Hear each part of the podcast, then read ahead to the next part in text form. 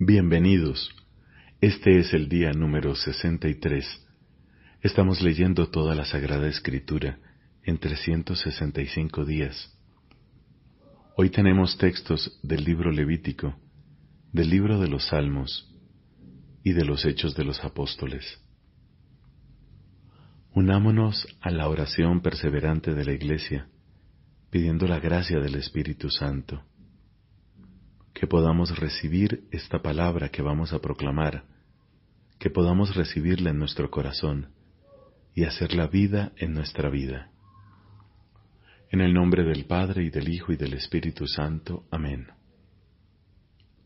Levítico, capítulo 19. El Señor dijo a Moisés, Habla en estos términos a toda la comunidad de Israel Ustedes serán santos, porque yo, el Señor su Dios, soy santo. Respetarán a su madre y a su padre, y observarán mis sábados. Yo soy el Señor su Dios. No se volverán hacia los ídolos, ni se fabricarán dioses de metal fundido. Yo soy el Señor su Dios. Cuando ofrezcan al Señor un sacrificio de comunión, lo harán de tal manera que les sea aceptado la víctima deberá ser comida el mismo día en que ofrezcan el sacrificio, o al día siguiente, y lo que quede para el tercer día será quemado.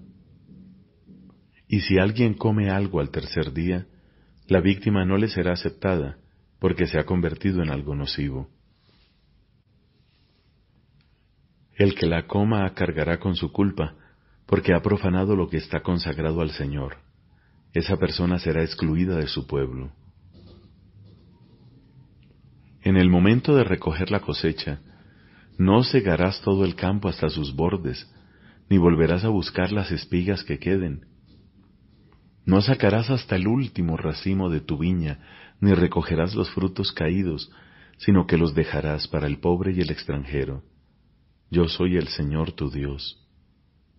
Ustedes no robarán, no mentirán, ni se engañarán unos a otros, no jurarán en falso por mi nombre, porque profanarían el nombre de su Dios. Yo soy el Señor. No oprimirás a tu prójimo ni lo despojarás, y no retendrás hasta la mañana siguiente el salario del jornalero. No insultarás a un ciego, sino que temerás a tu Dios. Yo soy el Señor.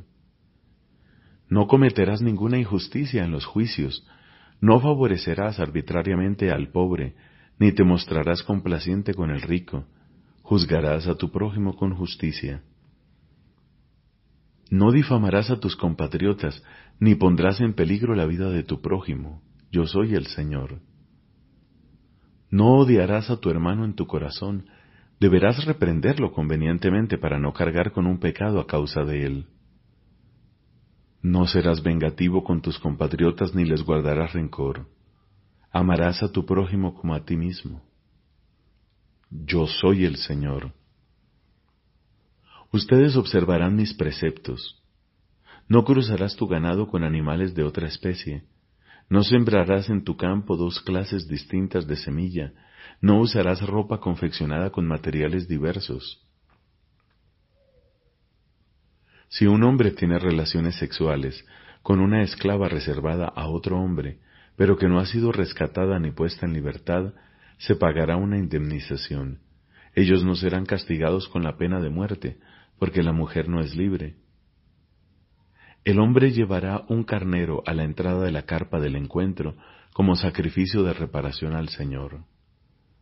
El sacerdote practicará con el carnero el rito de expiación en favor de ese hombre delante del Señor por el pecado que cometió, y el pecado le será perdonado. Cuando entren en la tierra y planten árboles frutales de todas clases, deberán considerar sus frutos como algo prohibido. Durante tres años los dejarán incircuncisos y no se los podrá comer. Al cuarto año, todos sus frutos serán consagrados en una fiesta de alabanza al Señor. Y sólo en el quinto año podrán comer los frutos y almacenar el producto para provecho de ustedes mismos. Yo soy el Señor su Dios. Ustedes no comerán nada que tenga sangre, no practicarán la magia ni la adivinación, no se cortarán el borde de la cabellera en forma de círculo, ni cortarás el borde de tu barba. No se harán incisiones en la carne a causa de los muertos, ni tampoco se harán tatuajes. Yo soy el Señor. No profanarás a tu hija prostituyéndola, no sea que también la tierra se prostituya y se llene de depravación. Observarán mis sábados y respetarán mi santuario. Yo soy el Señor. No acudirán a los espíritus de los muertos, ni consultarán a otros espíritus, haciéndose impuros a causa de ellos. Yo soy el Señor su Dios. Te levantarás delante del anciano y serás respetuoso con las personas de edad, así temerás a tu Dios. Yo soy el Señor. Cuando un extranjero resida contigo en tu tierra, no lo molestarás él será para ustedes como uno de sus compatriotas, y lo amarás como a ti mismo, porque ustedes fueron extranjeros en Egipto, yo soy el Señor su Dios. No cometerán ninguna injusticia en los juicios, ni falsearán las medidas de longitud, de peso o de capacidad. Ustedes deberán tener una balanza justa, una pesa justa y una medida justa. Yo soy el Señor su Dios, que los hice salir de Egipto. Observen fielmente todos mis preceptos y todas mis leyes. Yo soy el Señor. Y el Señor dijo a Moisés, Tú les dirás a los israelitas, Cualquier hombre entre ustedes o entre los extranjeros residentes en Israel que entregue a alguno de sus descendientes a Moloch será castigado con la muerte. El pueblo del país lo hará morir a pedradas. Yo volveré mi rostro contra ese hombre y lo extirparé de su pueblo, porque él dio un descendiente suyo a Moloch, y así manchó mi santuario y profanó mi santo nombre.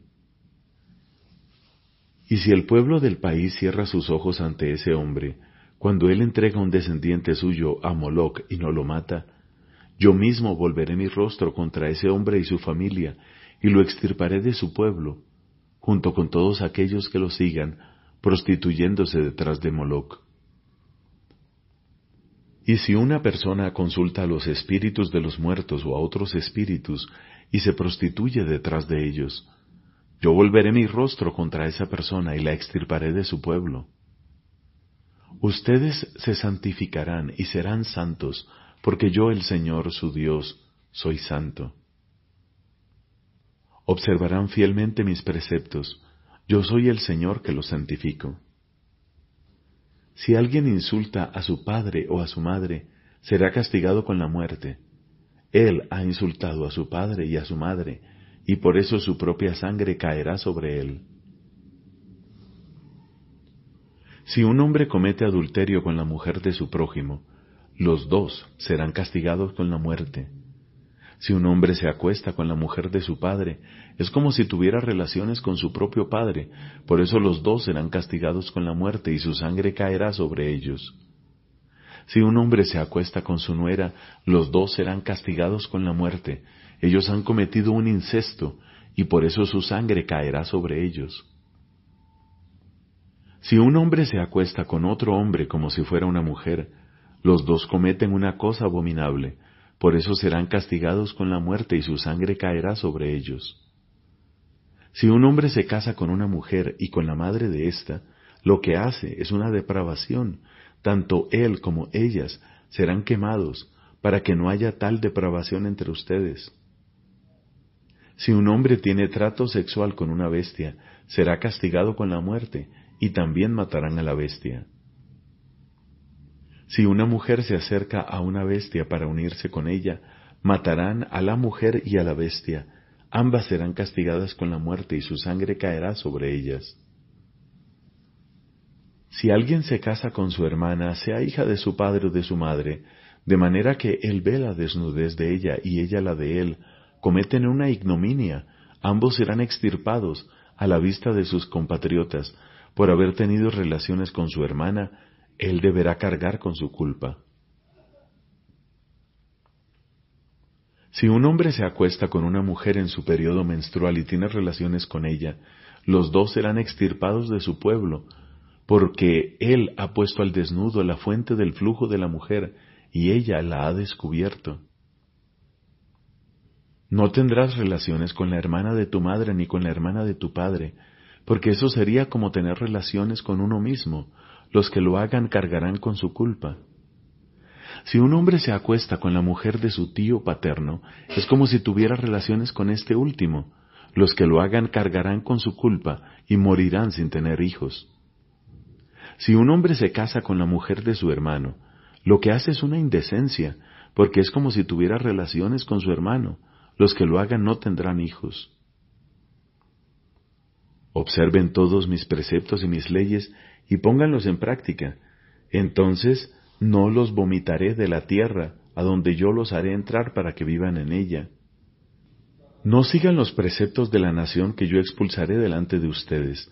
Precisamente porque ellos hicieron todas estas cosas yo les tomé repulsión y les aseguré a ustedes que poseerían su suelo, esa tierra que emana leche y miel, la tierra que yo les daré en posesión. Yo soy el Señor su Dios, que los separé de los otros pueblos, por eso ustedes deberán separar los animales puros de los impuros y los pájaros impuros de los puros.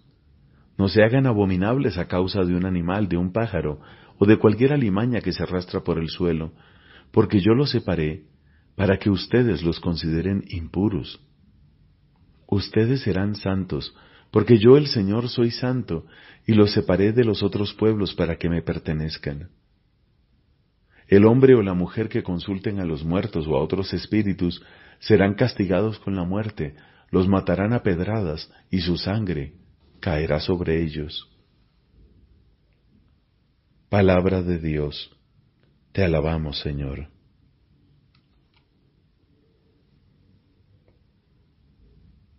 Salmo número 65 del maestro de coro de David. Canto. A ti, oh Dios, te corresponde un canto de alabanza en Sión, y todos tienen que cumplir sus votos, porque tú escuchas las plegarias. A ti acuden todos los hombres bajo el peso de sus culpas.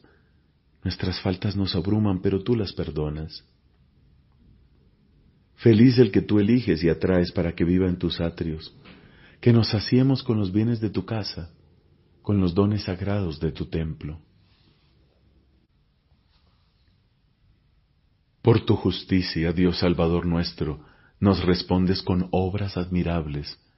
Tú eres la esperanza de los confines de la tierra y de las islas más remotas.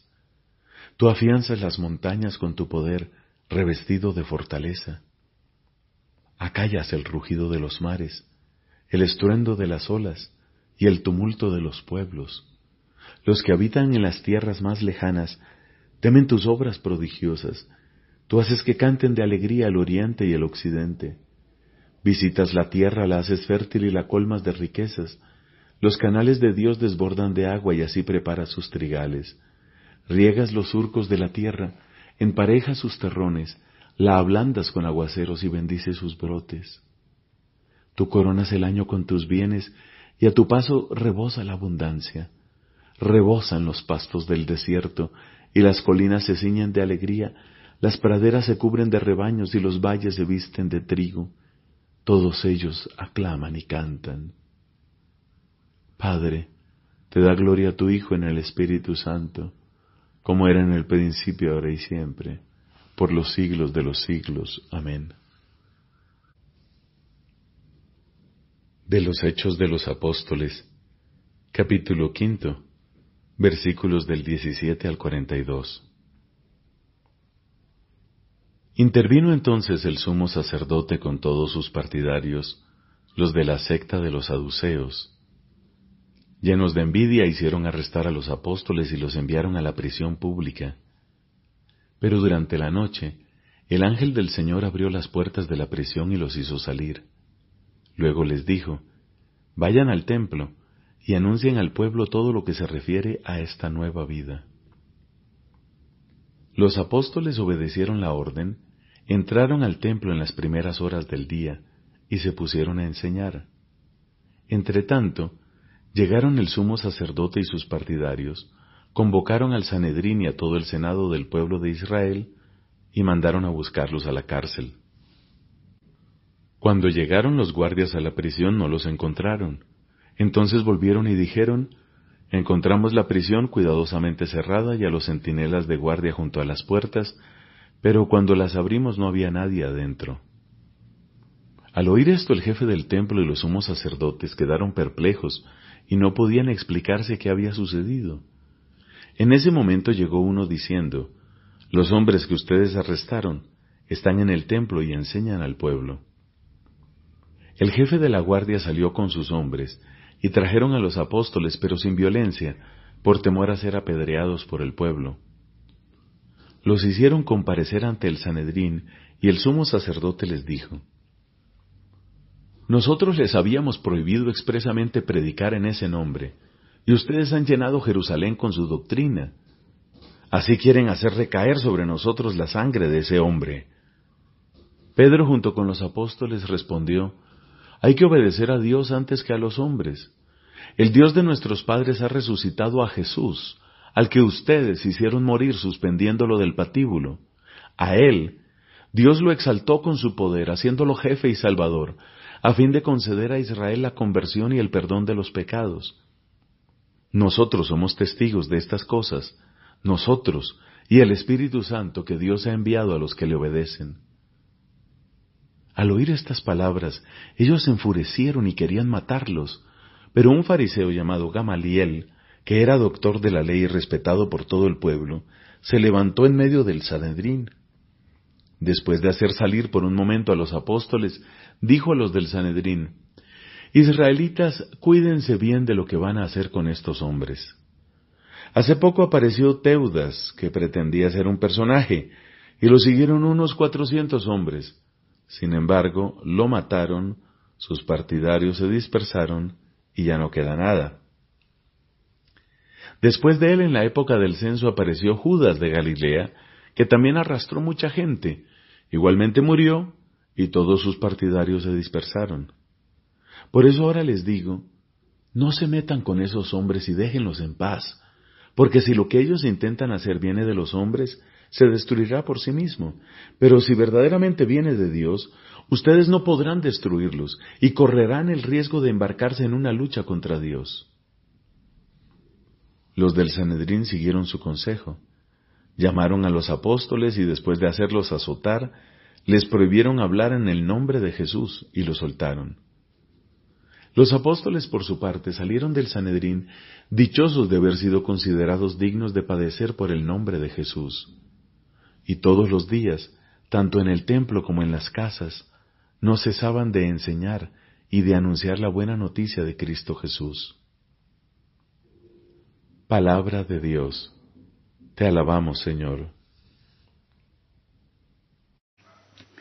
Para ser la madre del Salvador, María fue dotada por Dios con dones a la medida de una misión tan importante. El ángel Gabriel, en el momento de la anunciación, la saluda como llena de gracia. En efecto, para poder dar el asentimiento libre de su fe al anuncio de su vocación, era preciso que ella estuviese totalmente conducida por la gracia de Dios. A lo largo de los siglos, la Iglesia ha tomado conciencia de que María, llena de gracia por Dios, había sido redimida desde su concepción.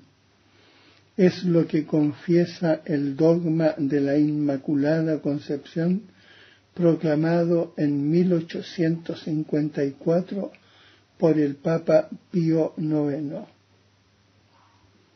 La bienaventurada Virgen María fue preservada inmune de toda mancha de pecado original en el primer instante de su concepción por singular gracia y privilegio de Dios omnipotente, en atención a los méritos de Jesucristo Salvador del género humano. Esta resplandeciente santidad del todo singular de la que ella fue enriquecida desde el primer instante de su concepción, le viene toda entera de Cristo. Ella es redimida de la manera más sublime en atención a los méritos de su Hijo. El Padre la ha bendecido con toda clase de bendiciones espirituales en los cielos en Cristo, más que a ninguna otra persona creada. Él la ha elegido en Él antes de la creación del mundo para ser santa e inmaculada en su presencia, en el amor. Los padres de la tradición oriental llaman a la Madre de Dios la Toda Santa. La celebran como inmune de toda mancha de pecado y como plasmada y hecha una nueva criatura por el Espíritu Santo. Por la gracia de Dios, María ha permanecido pura de todo pecado personal a lo largo de toda su vida. Al anuncio de que ella dará a luz al Hijo del Altísimo, sin conocer varón, por la virtud del Espíritu Santo, María respondió por la obediencia de la fe, segura de que nada hay imposible para Dios. He aquí la esclava del Señor, hágase en mí según tu palabra. Así, dando su consentimiento a la palabra de Dios, María llegó a ser madre de Jesús y aceptando de todo corazón la voluntad divina de salvación, sin que ningún pecado se lo impidiera, se entregó a sí misma por entero a la persona y a la obra de su Hijo, para servir en su dependencia y con él, por la gracia de Dios, al misterio de la redención. Ella, en efecto, como dice San Ireneo, por su obediencia fue causa de la salvación propia y de la de todo el género humano. Por eso, no pocos padres antiguos en su predicación coincidieron con él en afirmar el nudo de la desobediencia de Eva lo desató la obediencia de María. Lo que ató la Virgen Eva por su falta de fe lo desató la Virgen María por su fe. Comparándola con Eva, llaman a María Madre de los vivientes y afirman con mayor frecuencia la muerte vino por Eva, la vida por María. Llamada en los Evangelios la Madre de Jesús. María es aclamada bajo el impulso del Espíritu como la Madre de mi Señor, desde antes del nacimiento de su Hijo. En efecto, aquel que ella concibió como hombre por obra del Espíritu Santo y que se ha hecho verdaderamente su Hijo según la carne, no es otro que el Hijo eterno del Padre, la segunda persona de la Santísima Trinidad. La Iglesia confiesa que María es verdaderamente Madre de Dios